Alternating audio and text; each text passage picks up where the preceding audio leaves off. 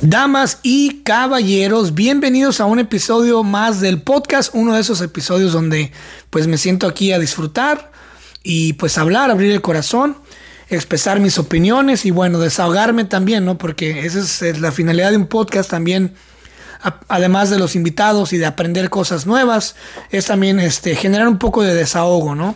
Este, y acompañarlos donde sea que anden, si es en el carro, cocinando, lo que sea que estén haciendo, gracias. Y pues bueno, la temática de hoy va a basarse mucho en México, como ustedes podrán haber visto, los que me siguen en redes sociales, anduve en México, una semana tuve la oportunidad y la bendición, porque no mucha gente, yo entiendo que no mucha gente tiene pues esa, ese privilegio de ir a México y, y, de regresar al terreno, y de regresar a las raíces, hay mucha gente que está en Estados Unidos, en Estados Unidos de ilegal, y pues para ellos es un sueño volver y y, regresar al rancho, ¿no? Y precisamente me tocó en el avión, vamos, vamos por partes, me tocó en el avión, eh, pues estar con ciertos personajes, ¿no? Que siempre, siempre, siempre miro a estos, les llamo yo personajes. Eh, porque siempre tiene que haber uno en cada avión, siempre tiene que haber uno en cada avión y siempre tiene que haber uno, especialmente cuando vas de aquí para allá. Para empezar, toda la gente mexicana que va de aquí para allá, es muy diferente a cómo sale de aquí para allá a cómo regresa de allá para acá. Ahorita les voy a explicar. Siempre va en el avión el típico señor cuarentón de 50 años o 60 años que tiene mucho que no va para el terreno o que es la primera vez que va, ¿no? O que va a vacacionar. Este señor siempre que va para México se pone su camisa cuadrada, su pantalón Levi's, sus botas y su sombrero que no se quita ni a putazos. Entonces se me hace muy curioso porque ni siquiera cuando estaban en el, cuando estaban en el rancho se ponían el sombrero y las botas. Pero cuando regresan al rancho de Estados Unidos a, a visitar, van con sombrero y botas. Llegan al rancho y se dan cuenta que nadie trae sombrero y botas. ¿Y cuánto duran con el sombrero puesto? Solamente en lo que llegan y se dan cuenta de esto. Y mi pregunta es, ¿por qué siempre buscan la forma de llevarse el sombrero y las botas? Digo, solamente son observaciones, se me hace curioso, la verdad me iba pues mamando de risa porque, porque sí es curioso, ¿no? Van con esta ilusión y, la, como que la meta y la, la ilusión en sus cabezas es bajarse del autobús cuando llegan al rancho del taxi y que la gente los vea llegar así imponentes con el sombrero, ¿no? No tienen terreno en el rancho, no tienen vacas, no tienen no tienen nada en el rancho, pero quieren llegar así como que, ay, ya llegó el Señor, ¿no? Y bueno, se me hizo muy curioso eso. También están los típicos chiquillos eh, adolescentes que no hablan ni madre de inglés y tampoco hablan ni madres de español y van con el am y con el so y, y em, am, so hablan español todo mucho, hablan inglés todo mucho y siempre van así como asombrados y, exagerando todas las reacciones. De, oh, eh, qué caliente está, qué frío está, y órale, qué bonito se ve. Y llegan y, este, y todo se les hace bonito, ¿no?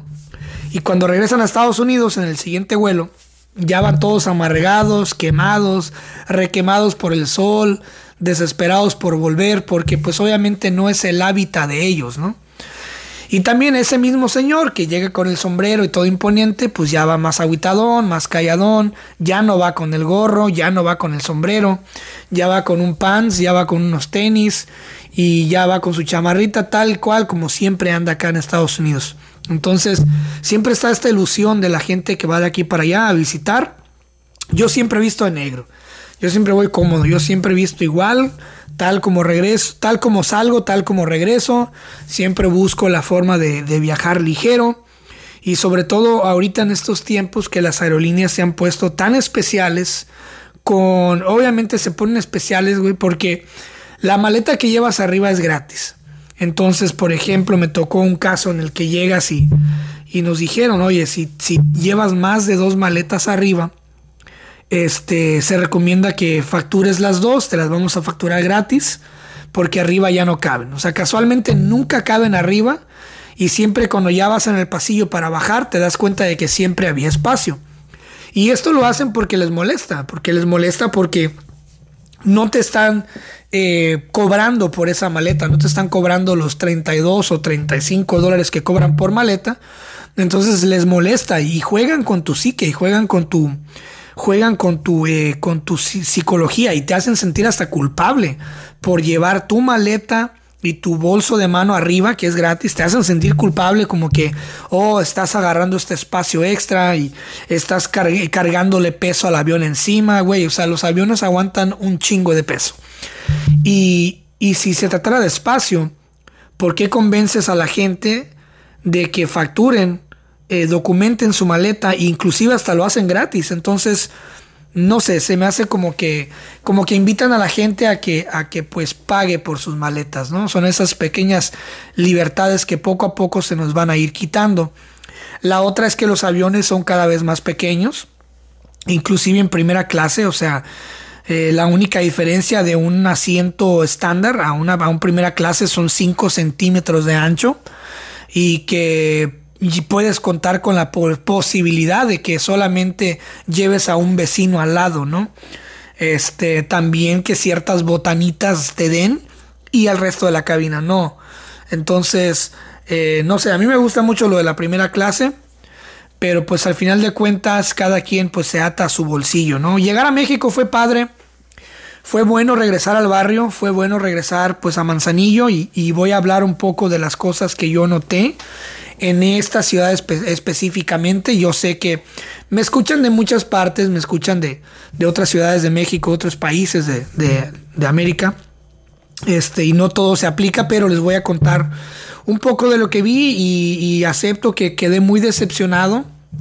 Lo comenté varias veces, inclusive tuve una pequeña charla ahí media incómoda con alguien, ya les contaré ahorita. Eh, veo, esta ciudad es una ciudad portuaria, ¿no? Con uno de los puertos más grandes pues, de, América y de los más ocupados, pero siempre he dicho que el dinero no se queda en, esa ciudad, en Manzanillo, Colima. El dinero llega en el puerto, se factura y se va, ¿no? Y la única ganancia que se queda de ese puerto en, la ciudad es en los salarios de los tramitadores, de los que mueven las grúas, eh, de, los que, de los que son aduaneros, todo ese show, ¿no?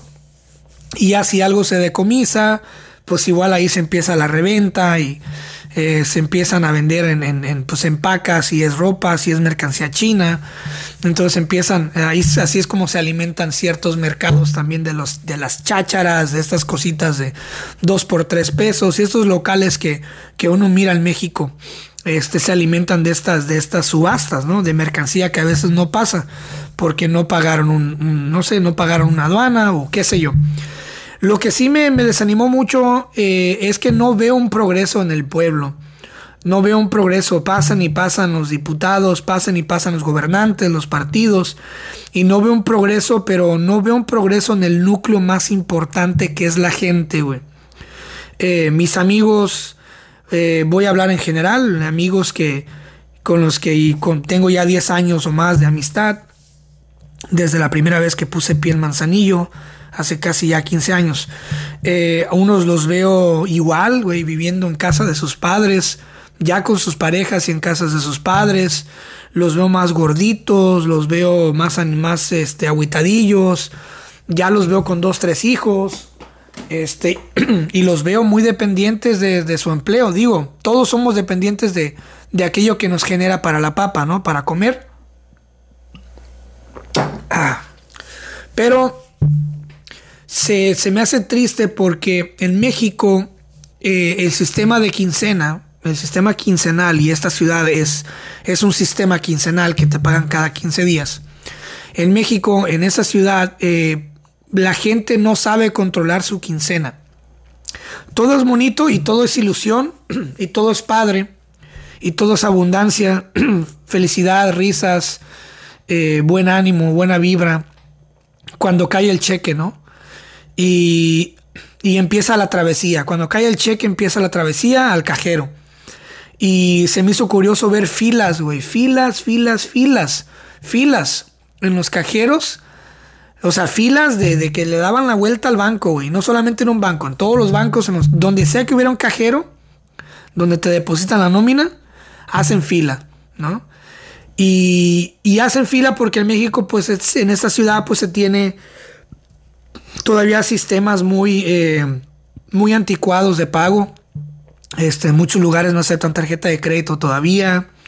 No se diga Bitcoin, olvídate de pagar con eso. No se aceptan tarjetas de crédito, de débito. Este, para ir a hacer un pago, a veces tienes que llevar efectivo a la tienda. O ya le debes al de los muebles, ya le debes, eh, le debes a Coppel, le debes a Electra. Entonces, este, vas y sacas porque también debes un préstamo. Entonces sacas de aquí para pagar acá. Entonces, lo que miré mucho en esta semana, porque pues obviamente yo no soy turista, los turistas no miran esto. Los turistas miran pues las villas, miran la playa, miran el malecón, miran el muelle, miran, miran el barco, miran el restaurante fino, pero pues uno que es de ahí, pues caminas en el barrio, miras los grafitis que tienen siglos ahí, Tuve una oportunidad de tomarme una foto con un grafite que tiene añalales en esa, esa pared, nunca la han pintado. Este, miras a la gente, los escuchas, convives, vas y los, vas y los visitas, te quedas en casa eh, dentro de la colonia, dentro de la comunidad, este, saludas al bolillero, saludas al tortillero, la gente te reconoce, entonces platicas y, y eh, todos están en deuda, güey, todos deben algo, todos deben algo y, están, como dice mi papá, con el culo en la mano, o sea, preocupados que no saben qué es lo que va a pasar mañana. Agarras la quincena y ya la, ya la empiezas a jinetear. Eh, jinetear es, es, por ejemplo, debo mil pesos aquí y gano tres mil. Entonces saco 500, abono aquí y luego 500 acá y luego liquido este préstamo para meterme en otro. Y así van con deudas, deudas fantasmas, préstamos para compras inmediatas y sin sentido. Este, miré gente sentada porque me metí a cambiar dólares a Electra, que es una tienda de conveniencia en México, muy en muchas partes de Centroamérica también. Entonces me meto a Electra y me toca esperar en lo que, en lo que pues me toca cambiar dólares a pesos. Y miro a la gente, a las familias, el señor con la señora y los dos niños ahí, sentados ya escuchando la condena, ¿no? Mira, van a ser 720 pagos de 5 pesos por esta lavadora y aquí fírmela aquí, señor, y fírmela acá, y felicidades. Le dan un apretón de mano, un abrazo todo hipócrita. Ah, y si se la quiere llevar, les cobramos otros mil pesos, o agarres un taxi de esos de camioneta y súbala y llévesela. Entonces me tocó ver varias familias y, y, siempre, siempre que veo a esas gentes ahí sentadas eh, a, punto de, a punto de endeudarse y de poner sus huellas y la chingada, siempre los veo igual. O sea, siempre es la, la clase más baja de empleados la clase de trabajadora más baja. Y esa lavadora es la gran ilusión, es la gran ilusión de la casa, es el, es el nuevo bebé. Hasta que llega el primer cobro y después al mes llanas hasta la madre que no hayas que hacer con ella. ¿Y qué es lo que pasa? Que ese señor ahora va y se la renta al vecino. Y se la renta a los vecinos para que laven, para sacarlo del, lo del préstamo. Y eso es un emprendimiento muy chingón, muy bonito, pero eh, siento yo que en México la, gente está muy atada a, este cáncer que es Coppel y Electra y FAMSA y todas estas tiendas de conveniencia eh, que te permiten endeudarte ¿no? y pagar después. También miré que la clase baja siempre se va a una tienda en específico. No tiene nada de malo, yo ahí ahí he comprado. Pero siempre la clase obrera, la clase baja, eh, el trabajador del restaurante, el mesero y que tiene hijos, el, siempre, siempre el que tiene familia los vas a ver en dos lugares, ¿no? Si tienes familia y eres de clase baja, los vas a ver en Soriana comprando y exigiendo tus puntos, güey. Exigiendo tus puntos. Me tocó estar en una caja donde tuve que cambiarme de caja porque una señora se puso a pelear que la bolsa de jabón estaba en 35 pesos en el mostrador y cuando vino a pagar estaba en 40. Entonces me tocó ver ese, ese, ese pleito de por cinco pesos, por cinco pesos, güey. Entonces lo que hice pues fue cambiarme de caja, ¿no? Y uno en su mente dice, ah, pues yo se los doy, señora, ¿no? Pero no te puedes involucrar con, con, ese arrecife, o sea, eh, la, vida, la vida sucede, es, es parte del, del, show en México. Me tocó cambiarme de caja, pero sí, o sea, la gente está dispuesta a tirar putazo por cinco pesos, güey. Eh, vas, a las, vas a las tortillas y, ya está caro el kilo. O sea, por dos pesos la gente camina distancias para buscar tortillas más baratas. Eh, por un peso o unos centavos la gente cambia de tienda y se va a otra miscelánea. A buscar el producto más barato. Eh, también me di cuenta que todo lo que es eh, producto de como de comida chatarra está carísimo. Una coca en 20 pesos, cuando antes costaban 10. Eh, la cerveza carísima. el café del Oxxo caro. Ciertas cosas, las botanas carísimo. Y es una, es una invitación a que pues dejes de consumir esas madres. Pero sabemos muy bien que eso no va a pasar. El blanquillo de gallina, o sea, el huevo de gallina carísimo la carne no se diga carísima, entonces está eh, muy, muy inflado los precios en México para el salario que gana la gente y eso es lo malo que por lo menos aumenta, aumenta, aumenta el interés en las compras pero también aumenta un poquito más el salario mínimo. Sé también que el salario mínimo acaba de subir unos, unos cuantos pesos en México y eso llevó a que, a que de repente te metas y en, en una entrada o sea te avientas ya dos mil o tres mil pesos a en una despensa que te te va a durar una semana, ¿no? Este, y ya la gente que tiene familia y que tiene un poquito mejor condición económica, pues se van a, estas tiendas de Sam's Club y, igual, y este Costco y Walmart, ¿no? Eh, un fenómeno también que noté es que ya en las tiendas no te dan bolsas de plástico, supuestamente para cuidar el medio ambiente, que es una falacia, güey. O sea, es una mentira, es un descaro. Obviamente lo hacen para ahorrar, para ahorrar este costos. Y la solución a eso es de que, y no te avisan, ¿eh? No te avisan en la entrada. No hay un letrero que dice, estimado cliente, no te damos bolsas. Te dejan entrar y te dejan, y no hay nadie, ningún trabajador te mira que ya llevas el carrito lleno y nadie te dice, hey, nada más le recordamos que no vendemos bolsas. ¿Por qué? Porque cuando llegas a caja, ¿Y qué crees? Oye, las bolsas, ah, no damos, ah, cabrón, ¿y entonces qué hago? No, pues mire, tenemos estas bolsas reciclables de 18 a 25 pesos cada una. Entonces tú por el coraje, por no pasar vergüenzas y porque pues vienes de acá y vas a divertirte y no vas a pelear con nadie, pues vas y te compras cuatro o cinco bolsas este, a 20 pesos cada una y ya pues generaste, generaste un ingreso y no hay desperdicio, ¿no? no hay pérdida, porque todas las bolsas eran pérdida para las compañías, eran pérdida. Entonces ahora solamente generas ganancia hasta en, hasta en el último minuto, que es al momento de salir. Este, haces, generas ganancia con estas bolsas. La otra también es que veo a la gente, la gente la veo eh, muy pesimista, güey, muy pesimista, muy pesimista. Te voy a decir por qué. Viene una vecina y la, invitamos a pasar a comer.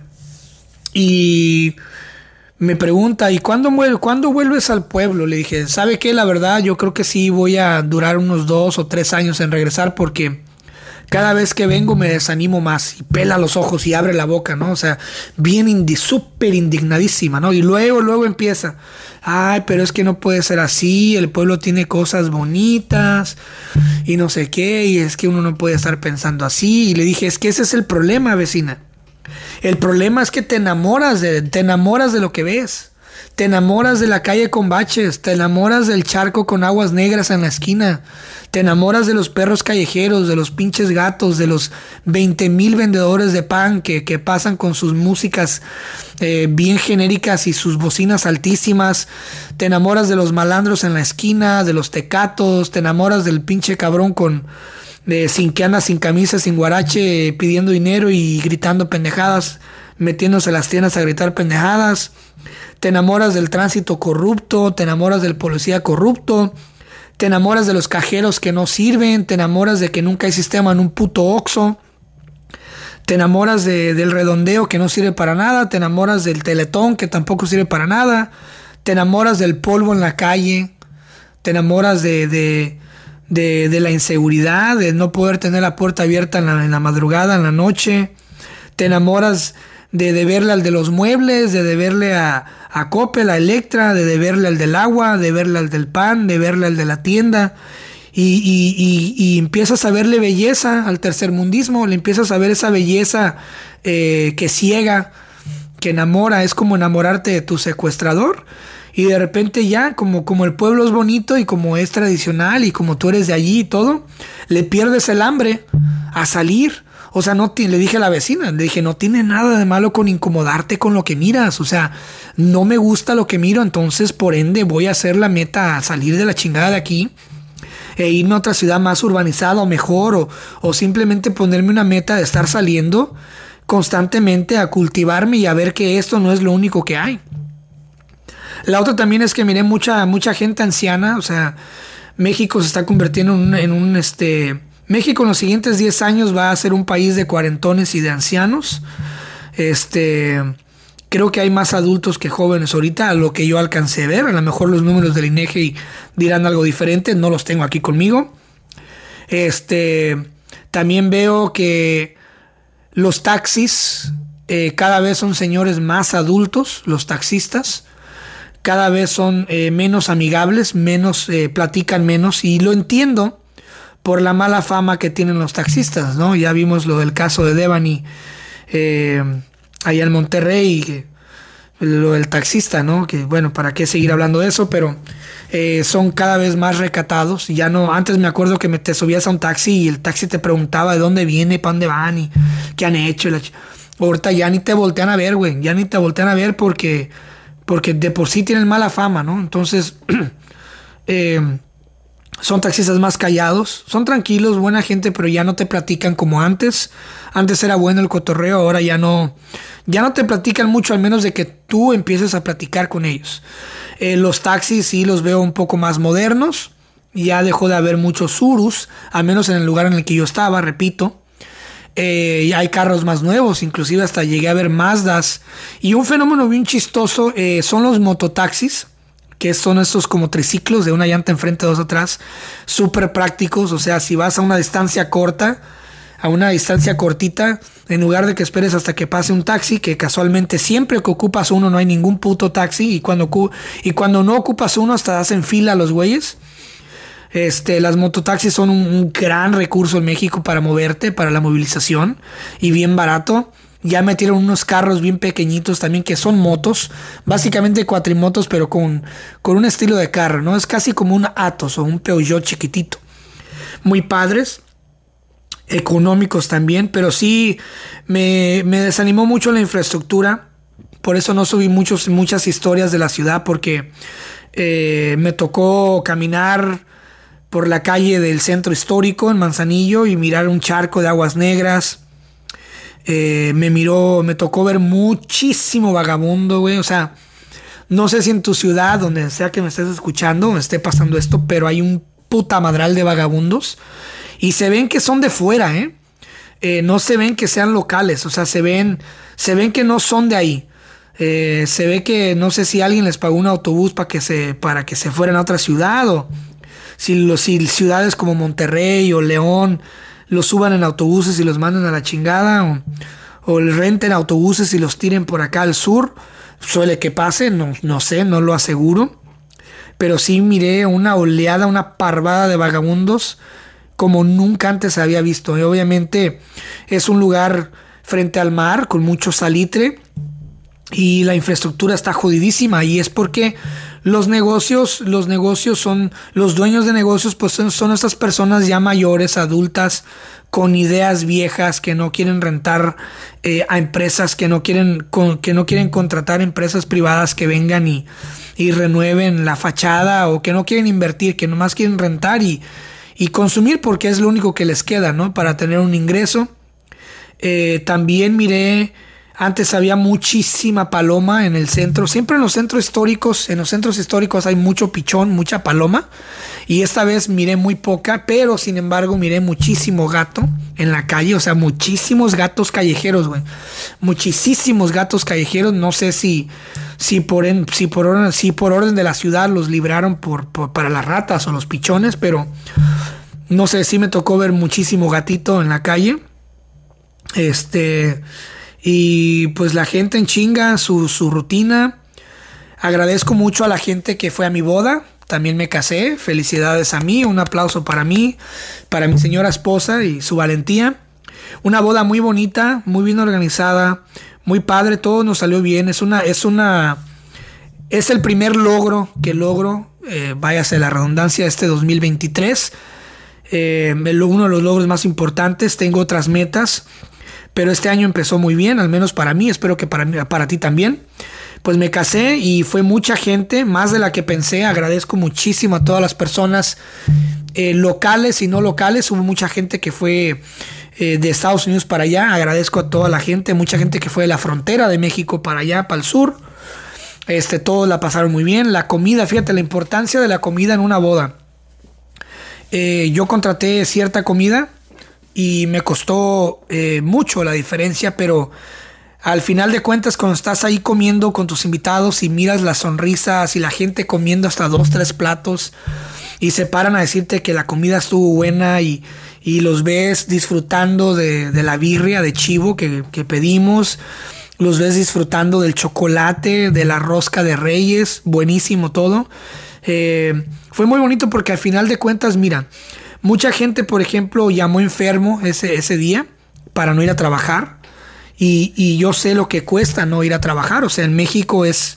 Y tener. Perder un día de trabajo es. es es casi la muerte para, para mucha gente eh, y sus quincenas, ¿no? Y sus semanas, sus salarios en México. Y también hubo mucha gente que ya llegó tarde, pero que pues tuvo, tuvo que trabajar y literalmente llegaron con el uniforme del trabajo. También lo, lo agradezco muchísimo. Todo el mundo tuvo una oportunidad de bailar, de comer bien. Este Hubo mucha gente joven, mucha gente de mi edad y, más joven, de 18 a 25 años en mi boda. Hubo mucho, mucho este, amigo que, que ya ha estado en el podcast también, que tuve la oportunidad de verlos en persona. Y todo estuvo muy bonito, todo estuvo muy bonito. Lo, lo, me, vine con una gran satisfacción de haber cumplido esa, esa meta, de ese proyecto tan grande de englomerar a 200 personas y, y de que todos se fueran bien, ¿no? Felices, contentos. Eso fue muy bonito. Eh, hacerles saber a ellos que ese tiempo que invirtieron pues no fue en vano, ¿no? Y también agradezco mucho los regalos. Fíjate qué curioso.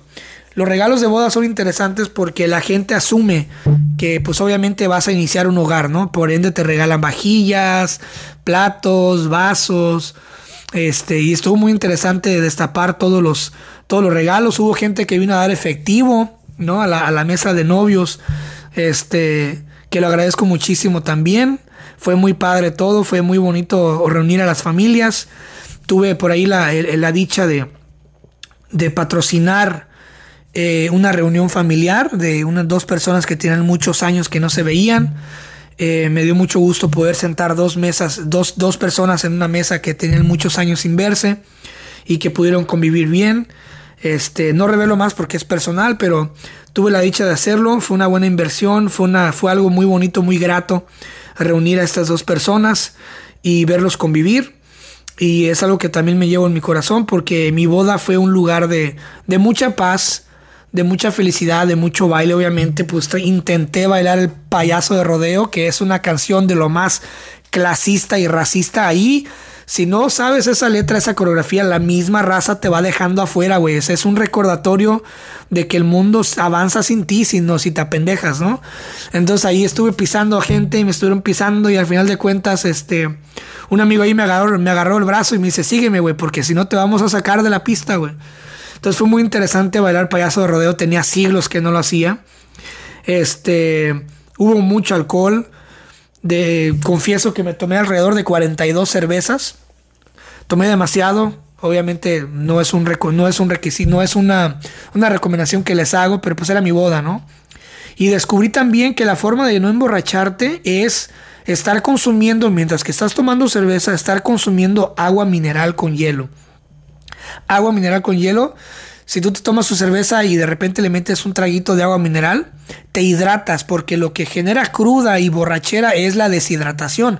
Acuérdate que el alcohol te deshidrata. La cerveza o el alcohol, el, vino, lo que sea, el tequila, el mezcal, te deshidrata, ¿no? Y pues bueno, estuvo muy padre. Eh, ¿Qué otra cosa noté? Manzanillo, Colima, veo que la gente está pues en su mundo, ¿no? Es, es, llegas allá y cada quien está en su mundo. el que vende tortillas, el que es mesero y, y salen, de, salen de trabajar y córrele para la casa a disfrutar lo poquito que tienes libre, ¿no? De tiempo. Llegas a la casa y a entregarle tiempo a los hijos, a ver tu novela, a ver tu partido de fútbol. Y veo la importancia que tienen los partidos de fútbol en México. Ahora entiendo, ahora que ya estoy más grande y que también soy pues un trabajador, entiendo la importancia del Señor, su cerveza, el sillón y el fútbol, ¿no? Porque es lo único que te logra que te logra eh, desconcentrar y que te logra dar paz, ¿no? También tuve la oportunidad de andar por las calles del barrio y mirar los partidos de fútbol en la canchita. Obviamente, pues eh, siempre que hay partidos de fútbol en las canchas, pues siempre hay consumo de alcohol. Es el pretexto de los señores, de los papás para reunirse a tomar, a tomar y a platicar entre ellos y miren, mientras que miran a los hijos jugar, ¿no? Este, me tocó ver mucho turismo también. Tuve la oportunidad de pagarle el taxi a unos canadienses este, que quedaron asombrados porque, ah, porque yo propuse que compartiéramos un taxi porque íbamos a la misma distancia, mi señora, eh, mi señora, yo y una pareja de canadienses ya adultos. Íbamos platicando, obviamente me dijeron, no, es que los americanos son un poquito más creídos, más presumidos y es muy raro ver que, que, un canadiense se lleve bien con un americano. Le dije, bueno, pues la diferencia es que tengo también sangre mexicana, ¿no? Y no se la podían creer, güey. O sea, tú, mexicano, bueno, Sí, o sea, mis padres nacieron en México, mis abuelos y bisabuelos, pero ya mis tataratatarabuelos pues eran españoles, ¿no? Entonces no venimos de una cepa muy antigua aquí en México, pero sí, por eso es que me ves un poco diferente, porque tengo un poquito más de sangre europea que, que pues mestiza, ¿no? Y ahora, pues qué padre, y este, asombrados porque eh, la forma en la que cambiaba mi fluidez de español a inglés, eh, se, les, se, les, asombró y me dijeron, hey, es, es, increíble lo, rápido que puedes cambiar de inglés a español sin trabarte o confundirte. Y dije, bueno, pues es, es parte de la práctica, ¿no? Este, les pagué el taxi muy asombrados por el gesto. Este, y les dije, este es un regalo de un americano para un canadiense, ¿no? O sea, para que tengas esa historia de que me encontré un americano en México y me pagó un taxi, porque pues Estados Unidos y Canadá no hay mucha rivalidad ahí por el término de la pues de la corona inglesa y todo ese show, ¿no? Y que tenemos diferentes digamos que regímenes de regímenes de poder, ¿no? Este, y que también pues somos bien carretas, o sea, los, los tachamos de tontos, ¿no? De, de, medievales a los canadienses y realmente no es así. Canadá es un país muy bonito, en desarrollo, no he tenido la, la oportunidad de ir, pero voy a ir pronto. Pero pues siempre los canadienses que, he conocido en México, pues son a toda madre, ¿no? Son buena onda, son tranquilos. Eso sí, codos hasta la madre. ¿eh? El canadiense turista en México y personas de, de otros lugares de América que me estén escuchando y que han experimentado conocer a un turista canadiense sabrán que son codos, codos, codos de a madre, güey. Codos de a madre. Porque ellos no, no van. Ya la mayoría de los canadienses que van a México son, son canadienses ya retirados, ya grandes que tienen sus propias propiedades y pues nomás están en la playa caminando, o sea, no van a meterse a los restaurantes elegantes. Eh, disfruté muchísima comida, mariscos, obviamente hasta que reventé. Eh, estuve en un hotel bonito, me bajé a la alberca, como ustedes pudieron ver, ahí estuve un ratito compartiendo historias. Obviamente no todo, porque pues no hay que mostrar todo tampoco, ¿no? Se supone que, que hay que mantener un poquito de privacidad y también no estar sube y sube, porque se supone que estás en vacaciones, ¿no? También. Este, pero agradezco mucho a la gente que participó en las preguntas que me hicieron por Instagram. Este, agradezco mucho a los que mientras que yo andaba de vacaciones en esa semana, me, buscaron para, para, para confirmarme fechas para el podcast. Este, vienen invitadas, vienen, vienen muchas mujeres en esta temporada porque quiero, quiero, este, hay muchas chavas que me parecen interesantes que están haciendo cosas muy chidas y las invité al podcast y ya están, ya están confirmando, ya estamos grabando, este, muchas, este, pues grandes mujeres, ¿no? La, mujer, la importancia de la mujer en la, sociedad mexicana, eh, sobre todo en el área de los coachings, de, la, de la psiquiatría, del, de lo médico, ¿no? Las mujeres en la comida, entonces las mujeres están en todos lados, están están entregándole a la sociedad un toque femenino, un toque único, muy bonito y, y van a haber muchas invitadas del podcast en esta temporada a lo cual estoy muy feliz porque es bueno escuchar a mujeres que están dedicadas a cierta área, es bueno escuchar a, a, mujeres hablar de cómo ven el mundo ellas y eso te ayuda a ti como hombre para que si estás soltero sepas entender cómo es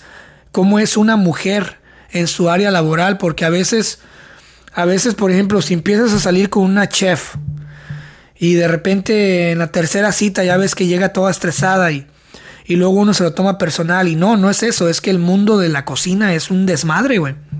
El mundo del bartender es un desmadre. Todo el mundo para las mujeres es un desmadre porque tienen que lidiar con el acoso en México, que hay muchísimo, güey.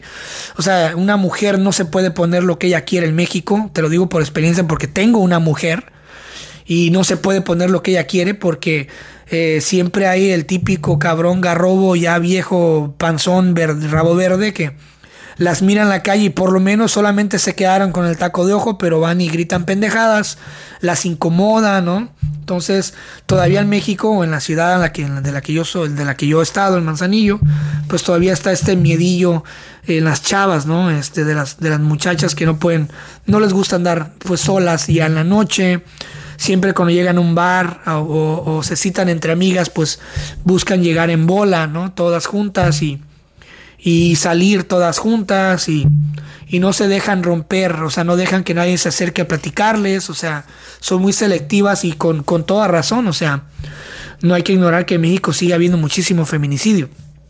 Entonces, este, se da, se da mucho también que el papá, toda, el papá o la mamá todavía vaya y las deja, este, y pues bueno, Experimenté muchísimo tráfico en México. Hay muchísimos Ubers, hay muchísimo Didi, hay muchísimo eh, Rapid, también mucha moto, mucho muchacho este, entregando comida en Rapid. Y si usas Rapid, pues siempre darle, su propina. Me tocó estar en un semáforo y, y mirar cómo un muchacho de Rapid derrapó en su moto y se cayó, ¿no? Y, y lo primero que hizo, fíjate, para que veas el compromiso y el por qué siempre hay que darle su propina al de Rápido, al del Uber Eats.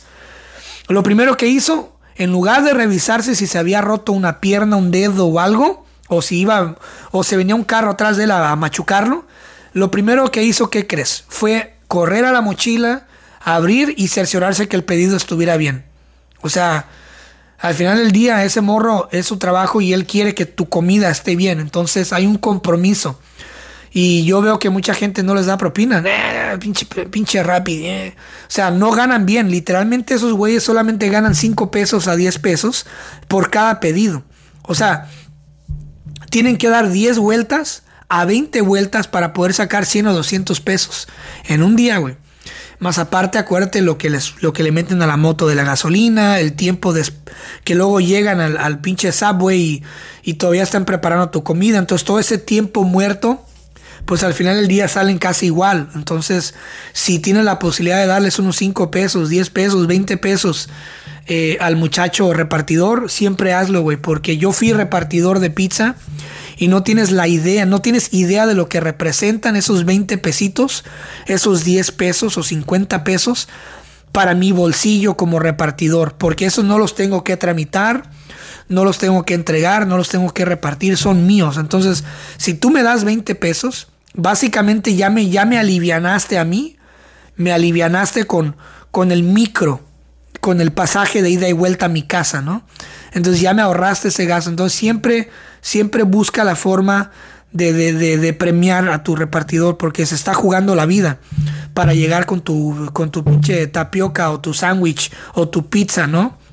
Este a tu casa. Entonces siempre busca la forma de ayudarlos también.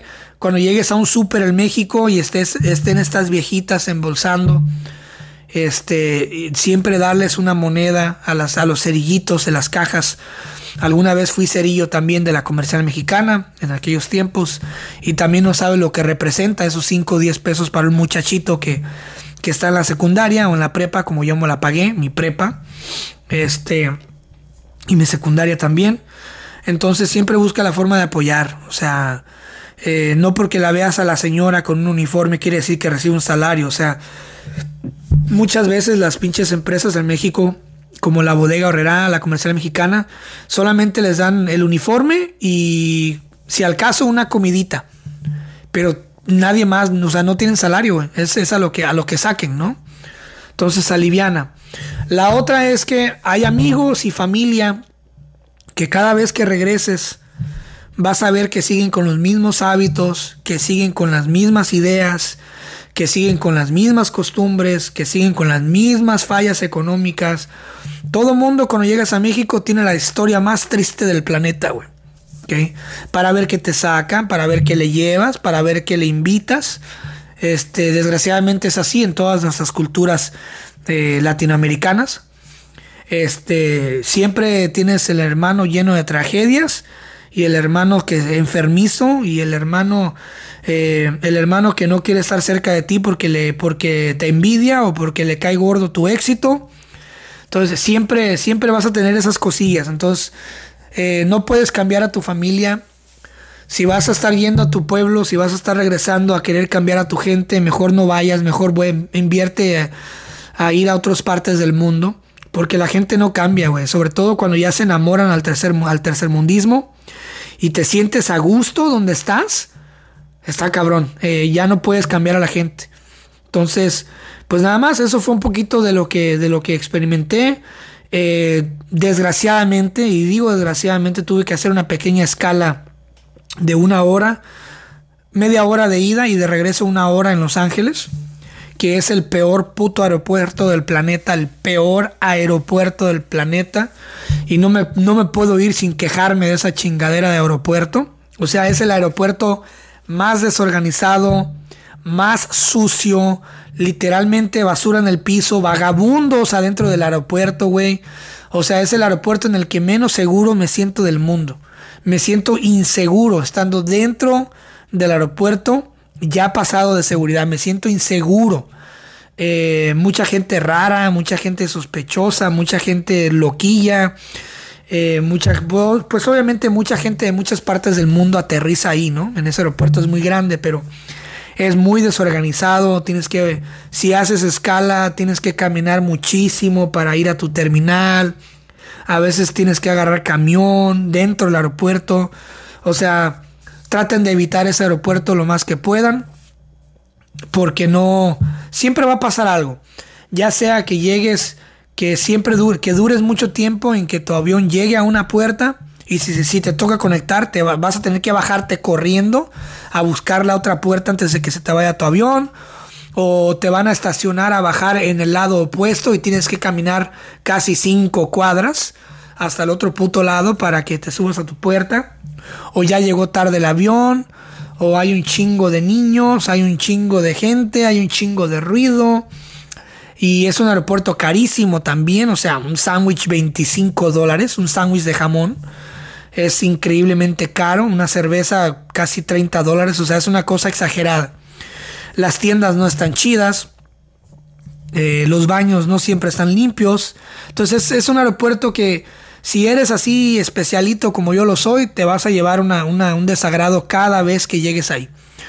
Este, entonces, pues no les recomiendo llegar a ese aeropuerto, traten de evitarlo lo más que puedan.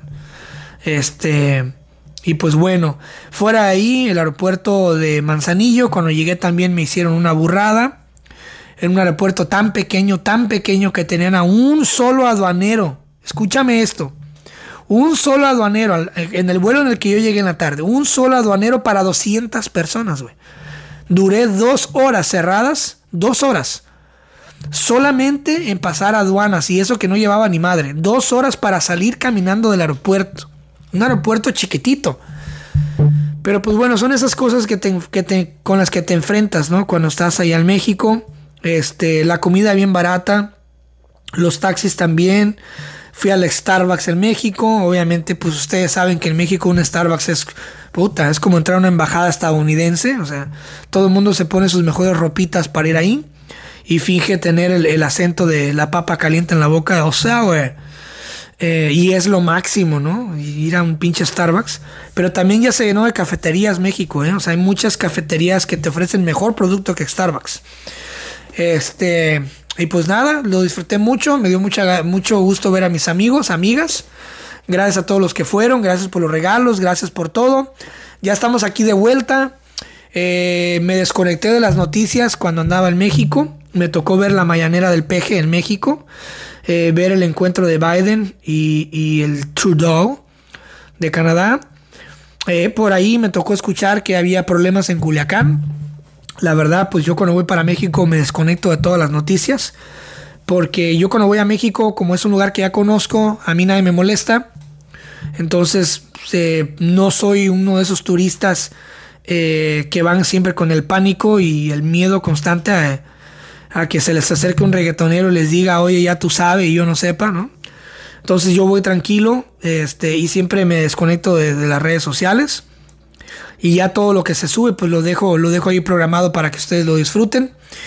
Y pues nada, los quiero mucho. Eh, este, este, este episodio pues no está anunciado. Es uno de esos episodios donde solamente estoy yo y por ende pues no ocupa publicidad, solamente lo comparto para que la escuchen. Y pues bueno, nos, escuchamos la próxima ya con una invitada o invitado en uno de esos episodios del podcast que, que están llenos de información y que buscan dejarles algo chido. Y pues bueno, ya estamos de vuelta en Estados Unidos. Vamos a seguir trabajando. Hay un libro que hay que sacar. Hay podcast que hay que grabar. Y hay trabajo que hacer. Hay mucho trabajo que hacer. Y ya estamos aquí de vuelta en el estudio. Me encanta estar en mi rinconcito creativo. aquí con mis luces LED. Eh, en compañía de mis teclados y mis computadoras y mis pantallas y la vibra que, que, tengo aquí en este lugarcito. Entonces, pues vienen cosas chidas. Qué chulada de año, la verdad, qué chulada de año. Vamos en chinga, voy con todo y todo está fluyendo excelentemente bien y espero de corazón que esté fluyendo igual para ti. Y si no es así, para todo lo que estás haciendo y anota en un papel qué chingados estás haciendo mal. Porque, porque ya no estamos para decir, ah, este fue un buen, un mal año. Ya una vez que llegas de los 25 para arriba, todos los años ya no tienen que ser malos años, porque el tiempo se empieza a ir más rápido y ya nada más es un año menos para la tumba. Entonces, haz lo mejor que puedas, disfruta tu existencia, disfruta tu vida, disfruta tus amistades, disfruta lo que sea que te guste y pues nos oímos la próxima. Chingón, un abrazo, los quiero mucho y aquí estamos de vuelta. Si te gustó esta plática del podcast, seguramente te gustará mi otro proyecto que se llama Pláticas Proféticas. Es un podcast que hago en colaboración de un gran amigo que se llama Francisco Andaluz. Es un ex militar y en este podcast tratamos temas de todo tipo sin miedo a la censura, con la única finalidad de que la pases bien, de que te diviertas, te rías, aprendas y también reflexiones con nosotros. Te invito a que nos escuches y nos busques como Pláticas Proféticas en todas las plataformas. Ahí nos vemos, te mando un abrazo, cuídate.